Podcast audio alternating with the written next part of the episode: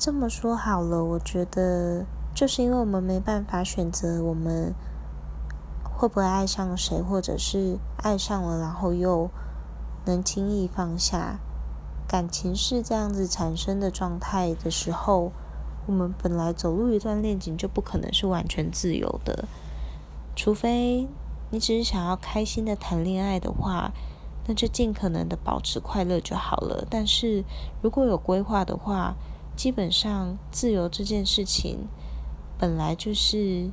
非常高贵的东西，而且是小时候才彻底存在的，不会是因为感情。